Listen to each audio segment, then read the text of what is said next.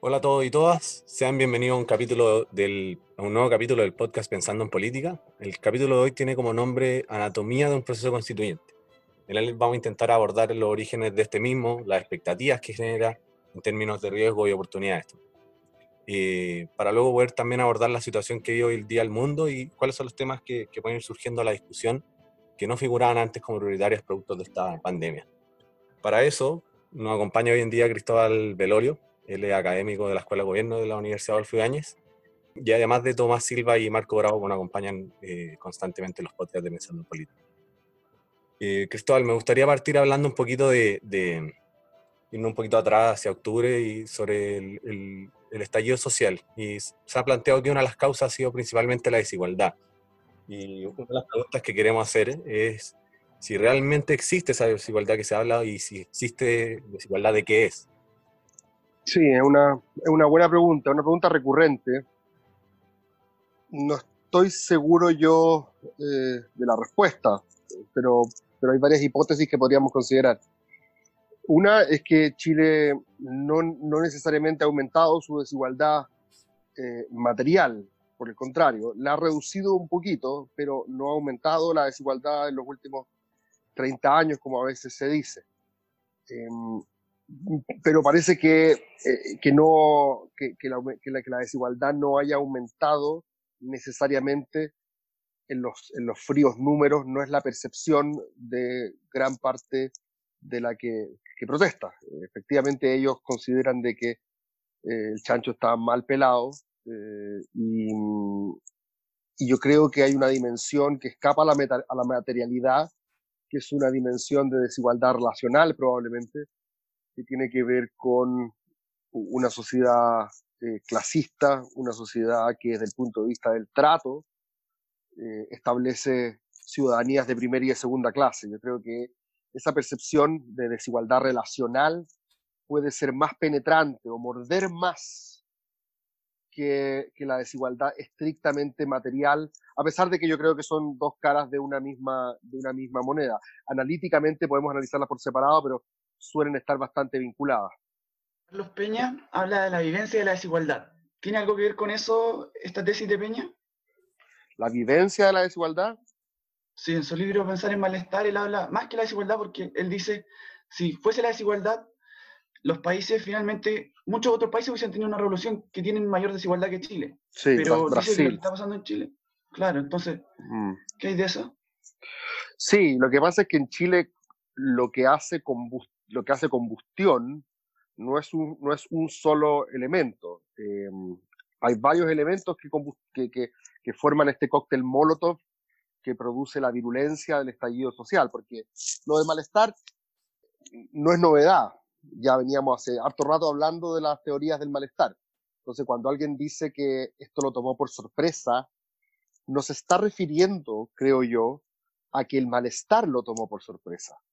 Lo que en general uno dice que lo tomó por sorpresa es la virulencia, eh, es, la forma eh, catártica en la cual se manifiesta ese malestar, no es el malestar en sí mismo.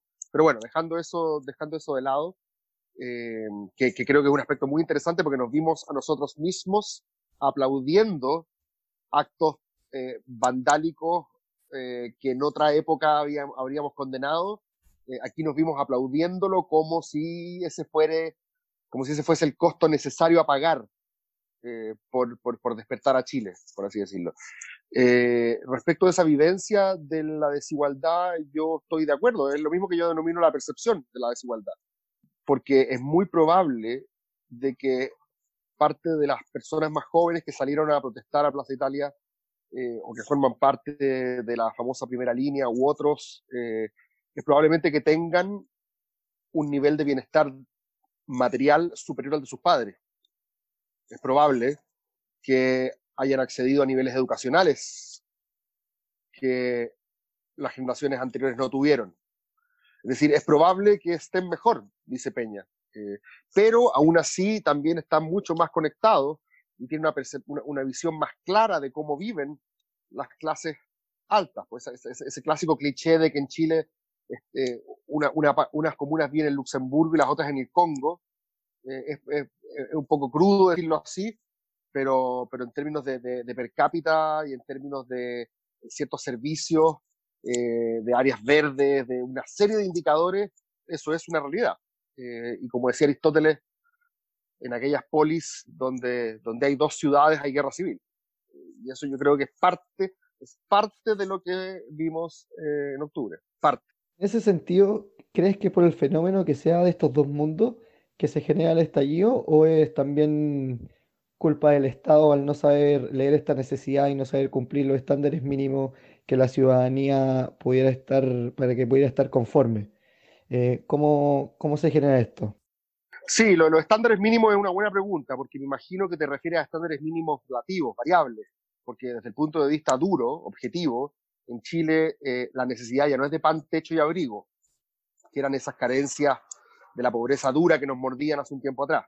Eh, es, es, otra, es otro tipo de precariedad, es otro tipo de vulnerabilidad, em, que, probablemente tiene las necesidades satisfechas, necesidades materiales del siglo XX relativamente, relativamente satisfechas. En ese sentido, ¿tú crees que el Estado también es culpable al, al no saber leer eh, que, los, que, los, estándares mínimos eh, cambiaron? Que el Estado somos, somos todos en este punto, desde este punto de vista. Eh, el Estado chileno ha venido haciendo esfuerzos que, visto en perspectiva regional, son esfuerzos eh, eh, encomiables. O sea, uno podría elogiar la capacidad del Estado en Chile, eh, la gente que estudia esto lo puede atestiguar mejor que yo, eh, la capacidad del Estado en Chile es superior a la capacidad del Estado de sus vecinos. Eh, pero, pero hay distintos elementos que yo siento que, que combustionaron en octubre. Uno de ellos es esta dimensión de desigualdad material, otro de ellos es esta dimensión de desigualdad relacional, otro de ellos tiene que ver con, y ahí quizás me meto con tu tema del, del, Estado, con la incapacidad del sistema político de darle cauce, eh, de representar y de seguir siendo legítimo para las, eh, las grandes masas de la población. Eh, porque aquí no nos olvidemos de que junto al reclamo de la desigualdad está muy asociado, y del abuso, está muy asociado, ¿me escuchan? Sí, está muy asociado al, al alegato por la corrupción de la clase dirigente. Ah, está muy asociado al alegato de que hay una élite política y económica que básicamente se llevó la pelota para la casa, que secuestró las instituciones en su, exclusivo beneficio. Em, esta idea de que no es ni izquierda ni de derecha, sino los de abajo contra los de arriba. Eh, esa, esa, esa percepción yo creo que también es un ingrediente fundamental de esta revuelta de este momento insurreccional, por así decirlo. Y hay otras, y hay otras dimensiones aún más profundas. Eh, esta idea de el, descontento contra lo que Peña llama la modernidad capitalista en general, el descontento contra el individualismo, el descontento contra esta idea de trabajar para, para, para vivir, eh, esta idea, perdón, de vivir para trabajar. hay una serie de, de otras, yo creo, de otros malestares que tienen que ver con algo más que el modelo chileno, eh, sino como, como, como, con la modernidad capitalista en general. Y no, no, estoy enteramente seguro de que eso tenga una salida clara. Con respecto a eso, hablamos, empezando en política hace poco con Carlos Ruiz, y él hablaba de que en Chile, sí, como que sí tenía algo particular que, que no había pasado en, en las oleadas de capitalismo que han habido en el mundo, que es un capitalismo en que el Estado se entrega al, al mercado y se, se arma como un capitalismo de servicio público, en que los servicios públicos que se mercantilizan y algo que no ha pasado en el resto del mundo. ¿Hay de eso una parte de la culpa en el estallido? ¿De, esto que habla Carlos Ruiz? Sí, hay una dimensión en la que yo considero que, que, tiene razón, que es la dimensión en la cual en Chile el modelo que se, que se implantó en dictadura es un modelo eh, del sálvate solo, es un modelo del ráscate con tus propias uñas, es el modelo del el tamaño de tu billetera determina el acceso a eh, bienes y servicios eh, que, que, van a ir mejorando en la medida que tu billetera sea más abultada. Eh, los que tienen plata pueden meter a su hijo en colegios particulares pagados, atenderse en la salud privada, andar en transporte privado, y los que no lo tienen tienen que conformarse con lo público. Entonces, de esa manera, tú lo que haces es estratificar o segregar eh, los servicios públicos de acuerdo a la capacidad de pago. Eh, y habría en algunos de esos servicios públicos, esta, esta, es la crítica a la izquierda ya desde hace varios años atrás, eh, habría algunos de esos servicios públicos que son constitutivos de ciudadanía eh, y por lo tanto la lógica del mercado debiese estar sustraída de, esos, de, de esas áreas. el tamaño de la billetera no debiese importar a la hora de pensar en esos espacios comunes de ciudadanía. En Chile lo que hemos hecho es que esos espacios comunes de ciudadanía prácticamente no existen porque también están entregados a la lógica del mercado. Eh, y es una decisión normativa que tienen que tomar las sociedades. Vamos a reservarle algunos espacios a la lógica de ciudadanía donde, como dicen en el bar, your money is not good here, tu dinero no es bueno aquí, no lo acepto, eh, o no, o, se van a entregar todos a la lógica del mercado bajo la premisa que, o sea, bajo la premisa de que eh, no es, eso no sería malo porque refleja un, legítimo diferencial de talentos, de esfuerzo, de mérito, que de alguna manera obtiene un correlato en ese acceso diferenciado a bienes y servicios. Tú mencionaste la, desigualdad relacional, ¿cierto? Y mm, pasando un poquito a, a, ver el proceso constituyente, ¿estas desigualdades relacionales se resolverán en un proceso constituyente o no? ¿Qué, qué, qué es lo que haría falta también?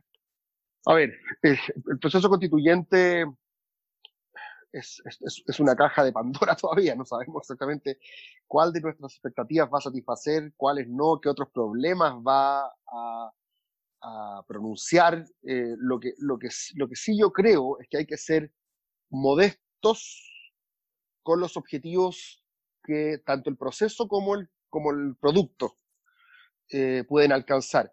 Yo en general he sido más bien optimista del proceso. Eh, las razones que yo planteé en un libro hace unos años atrás para elaborar una nueva constitución tienen mucho más que ver con las virtudes del proceso que necesariamente con las capacidades del contenido, por así decirlo, del producto constitucional. Eh, mi impresión es que un proceso constituyente bien llevado, no voy a decir con amistad cívica, pero con un cierto fair play, permite que eh, los jugadores, una vez que termine el partido, cual sea el resultado, se den la mano, se miren a la cara y se digan buen partido. Eh, yo creo que esa dimensión de legitimidad con la cual se revestirían las instituciones políticas en Chile a partir de un proceso constituyente, esa legitimidad es a la que hay que aspirar, es a la legitimidad del, darse la mano y decir buen partido, independiente de que el contenido no refleje en un 100% mis propias convicciones ideológicas.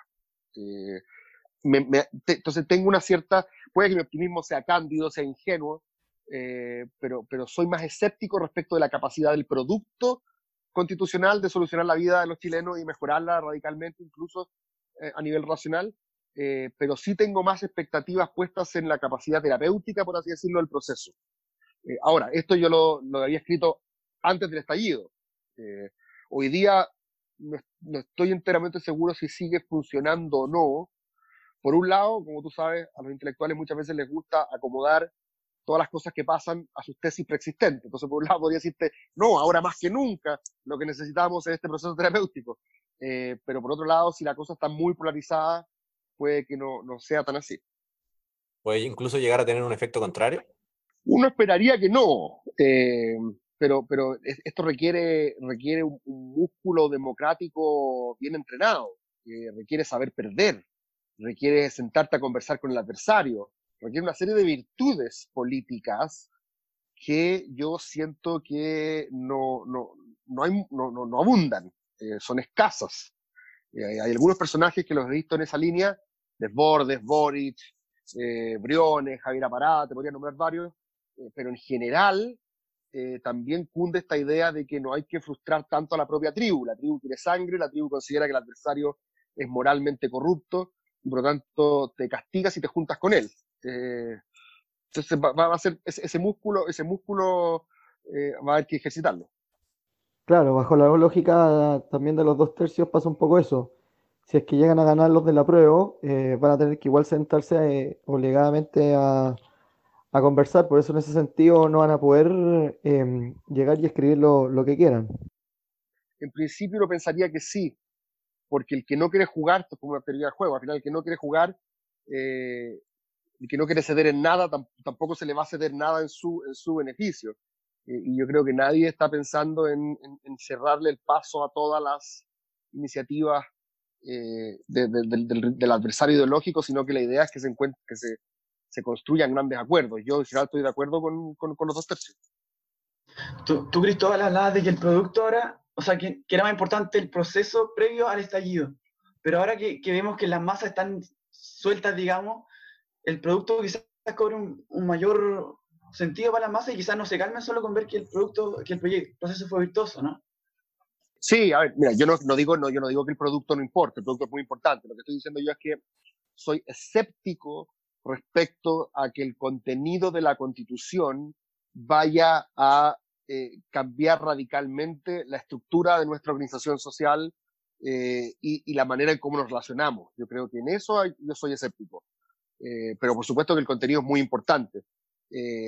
creo que aquí van a haber dos, dos patitas, por así decirlo. Una patita es que la gente va a necesitar percibir que las personas que participan de la discusión constituyente de alguna manera están conectadas con la propia experiencia, están legitimados para participar en ello. Por eso es importante abrir la válvula para que participen eh, sectores que no están tradicionalmente representados, y en eso estoy de acuerdo, justamente porque la urgencia es de legitimidad. Probablemente no lo diría en otras condiciones. Eh, y el contenido, bueno, van a haber ciertas cosas que yo creo que sí le van a hablar a las demandas del movimiento social. Eh, no sé cuáles, pero no me extrañaría de que existieran amplios acuerdos en materia de recursos naturales, por ejemplo, de la propiedad eh, nacional de recursos eh, naturales. no me extrañaría de que también existiera cierto apoyo más transversal a la idea de un Estado con mayor capacidad empresarial eventualmente. no me extrañaría que existieran acuerdos quizás en materia de un seguro único de salud o, en materia previsional, avanzar hacia un sistema más solidario o mixto. Ese tipo de cosas no me extrañaría que hubiese grandes acuerdos que deberían hablarle, Marco, justamente aparte de las demandas del movimiento. Perfecto, en ese sentido, ¿cómo, cómo se ve la expectativa de la gente, dado que el proceso quizás no sea como una, una constitución maximalista que se dice, sino una constitución más bien, quizás bajo las expectativas de que tú hablas, no tan como que no que el contenido no va a ser tan grande como se puede esperar. También ahí puede haber un problema en ese sentido. Sí, claro. Y, hay gente que cree que si es que la Constitución no dice exactamente lo que ellos quieren o no cambia radicalmente el modelo, se lo he escuchado a gente de, Convergencia, del mundo cercano a, Jorge Char, por ejemplo, también, eh, prácticamente que si la Constitución no es el medio idóneo, o si las condiciones actuales no permiten que la Constitución cambie radicalmente el modelo, entonces no sirve.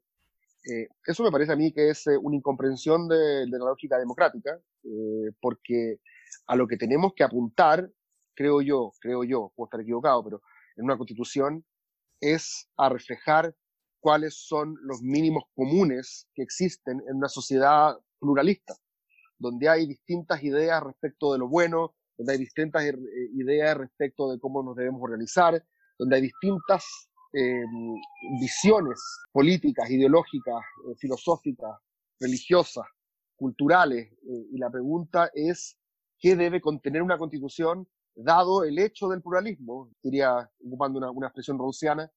Eh, y yo creo que, que, es, que, que, es, que a eso nos referimos con una constitución minimalista, a que no aspira a regular, por un lado, toda la vida de las personas, eso es bastante obvio, pero por otro lado a que sea capaz de expresar esos consensos básicos o mínimos y no trate de eh, imponer una visión por sobre, por sobre las otras.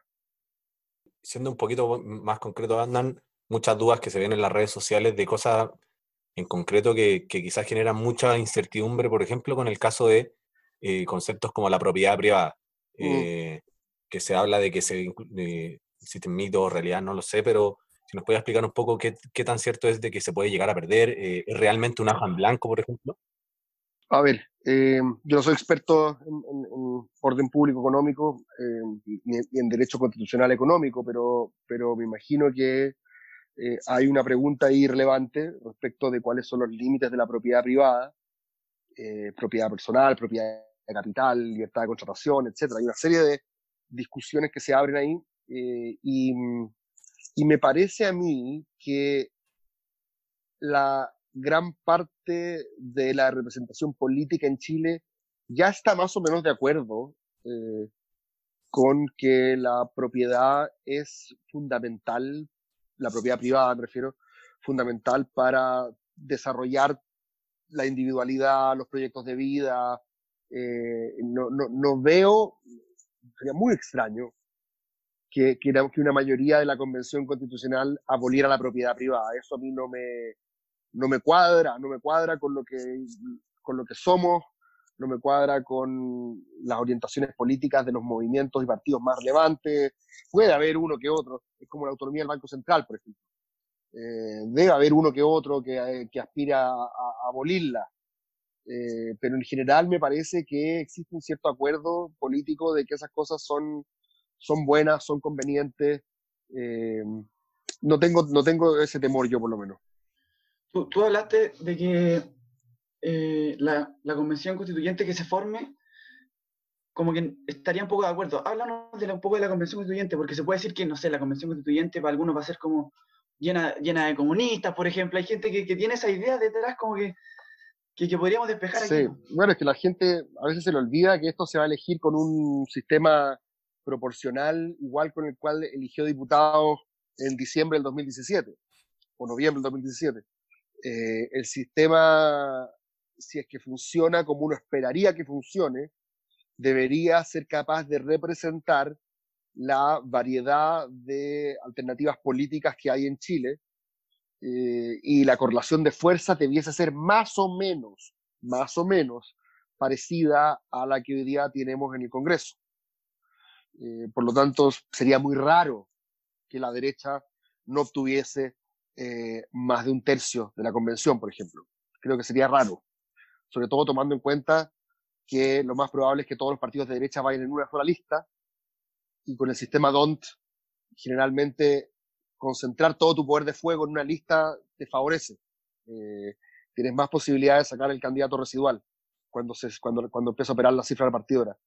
Eh, así es que sal de, no mediar un descalabro político inédito para la derecha, eh, yo veo que están en condiciones de sacar más o menos lo mismo que sacan siempre, en torno a un, a un tercio eh, de los votos, que puede significar un 40% de la Asamblea. Este, esta lógica de, de primero ir a una prueba y un rechazo y después hacer la otra, como que podría vincular más a la derecha como a un proyecto, que sería distinto si, porque se dice que los que van con rechazo, hay, he escuchado gente que dice que mejor después no, no voten la nueva constitución. No, es una tontera.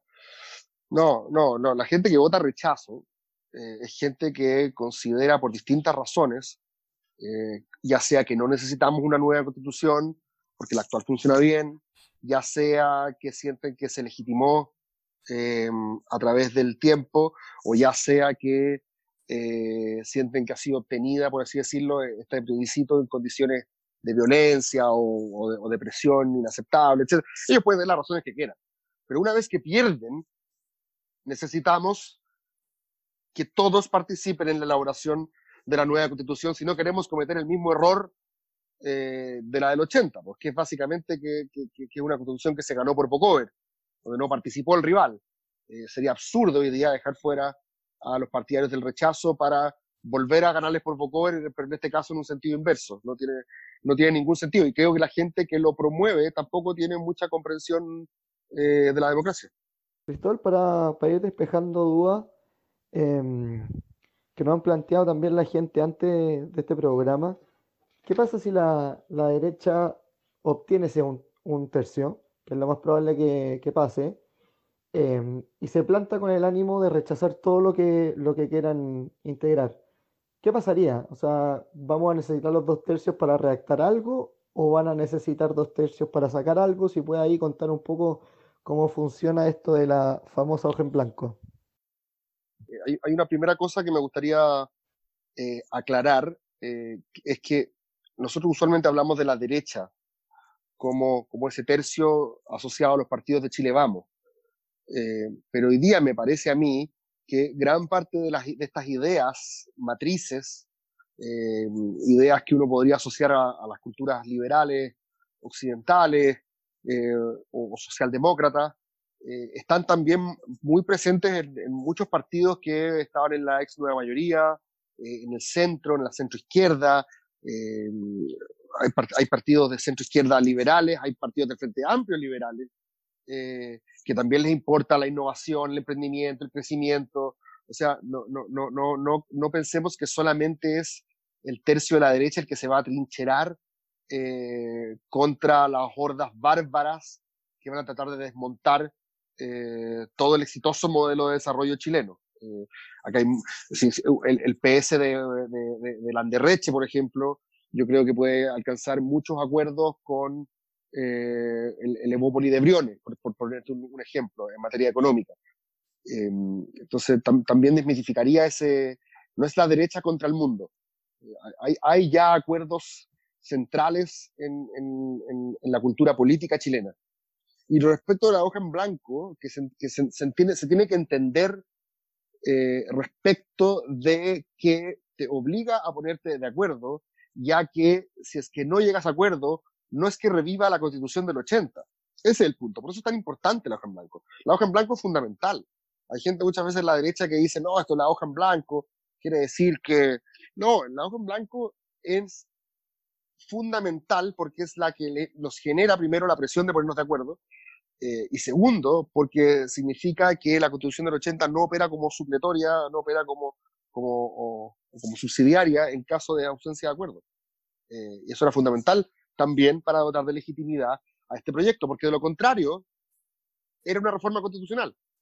¿Y qué tan importante va a ser en, el proceso poder, eh, poder controlar las frustraciones de ambos, ambos sectores? Eh, me refiero porque esta negociación va a tener que, más de alguno va a tener que ceder en algo, y cómo se manejen las frustraciones a nivel país, creo yo, puede, puede terminar influyendo harto en cómo reacciona uno frente a algo que perdió, por decirlo así. Bueno, dejémosle eso a la capacidad política de los distintos líderes de cada sector. Va, a eso me refiero eh, con, ejercitar el músculo de la discrepancia civilizada, razonada, de una deliberación democrática en un marco de fair play. Eh, a, eso es justamente a lo que me refiero, a educar esa frustración. Claro. Pasando un poquito ahora a, al tema de las temáticas que, eh, que han estado en, en, boca hoy en día, sobre todo con el tema de la pandemia, eh, pueden surgir ciertos aspectos que van a ser importantes para la discusión que no se conversaron antes, pero que están empezando a surgir ahora eh, para ir un poquito más concreto, en el caso de las libertades, por ejemplo, que, que pasa en China, que ellos restringieron, o los países orientales, mm. restringían mucho más las libertades de las personas para regular la salud del, del, de la población. Eh, ¿cómo, ¿Cómo esas discusiones pueden ser fundamentales ahora y que no las teníamos tanto en mente? Sí, es una buena pregunta saber a, en qué punto se cruzan con la discusión constitucional. Claro. Em, e, e, e, efectivamente, varias de las cosas que están ocurriendo en materia previsional, por ejemplo, con la, la plata que nos perdió en, los, en nuestros fondos previsionales, eh, o el tema de las ISAPRES subiendo los planes eh, o, o, anunciando que los van a subir, eh, la pregunta de cómo el Estado se vincula con ciertos servicios privados, con las clínicas privadas, por ejemplo, em, con la banca, todas esas preguntas por supuesto que tienen la posibilidad de tener una conversión constitucional, por así decirlo. Eh, se claro. pueden articular en clave constitucional. Eh, y sin duda que van a ser munición para el, para el debate.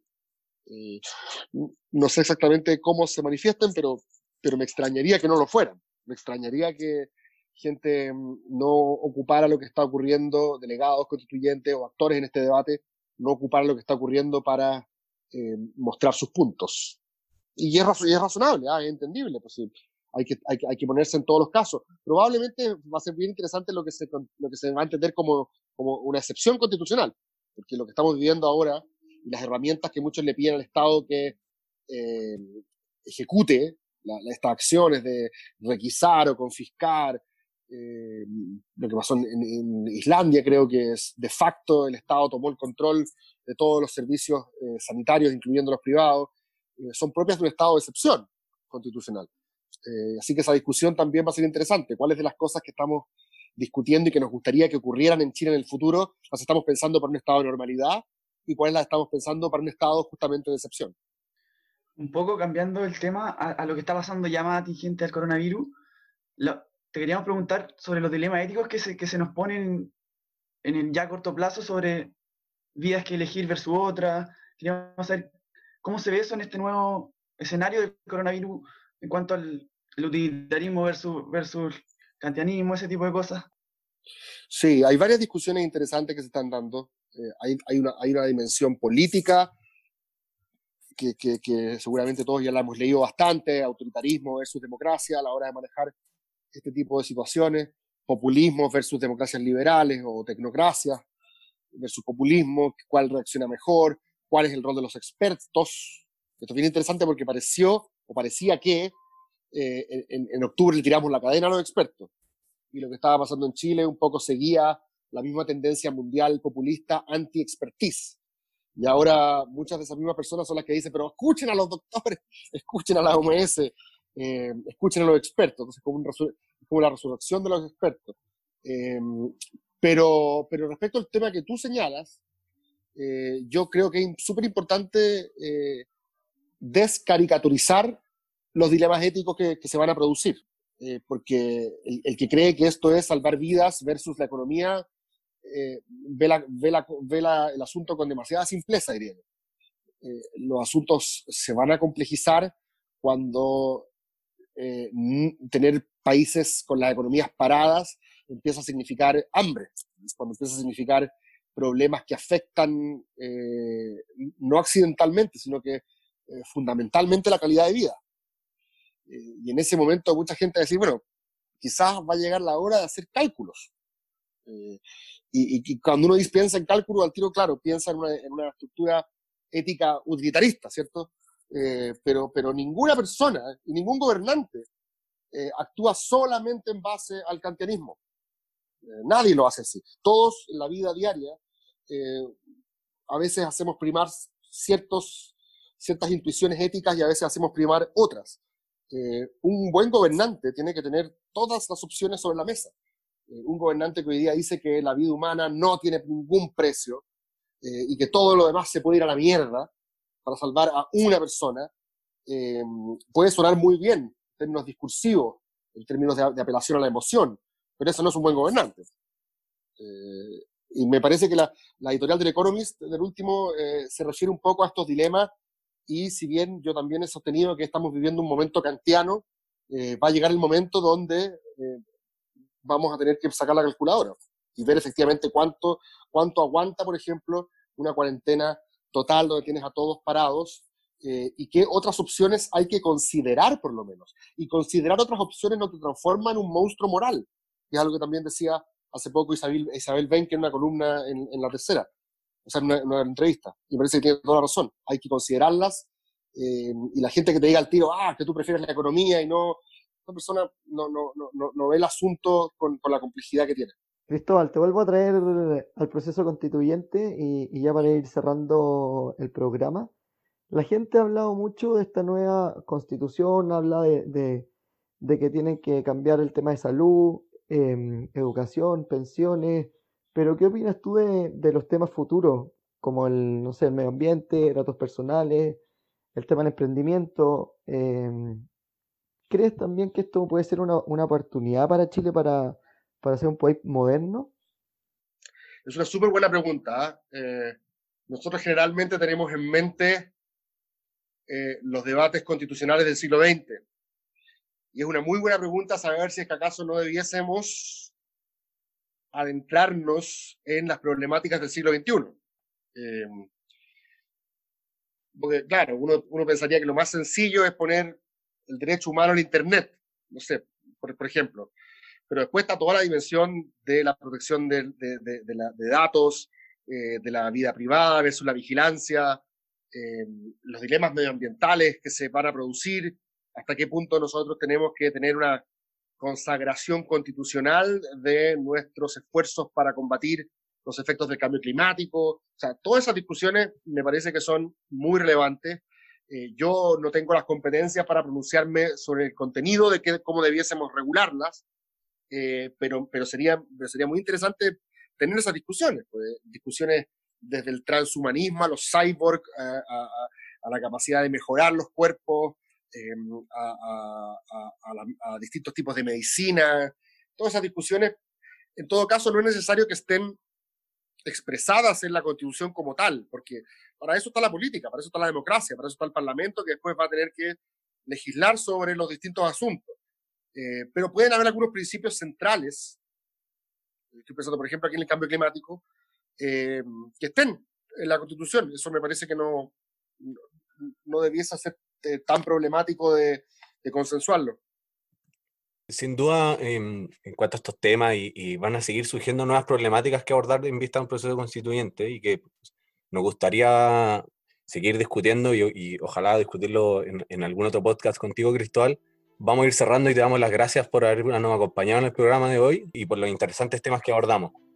También le doy las gracias a Tomás y a Marcos por haber sido parte de esta discusión y mm, le agradezco nuevamente, les doy las gracias y que tengan una excelente semana. Ojalá nos podamos ver en otro podcast. Gracias a usted.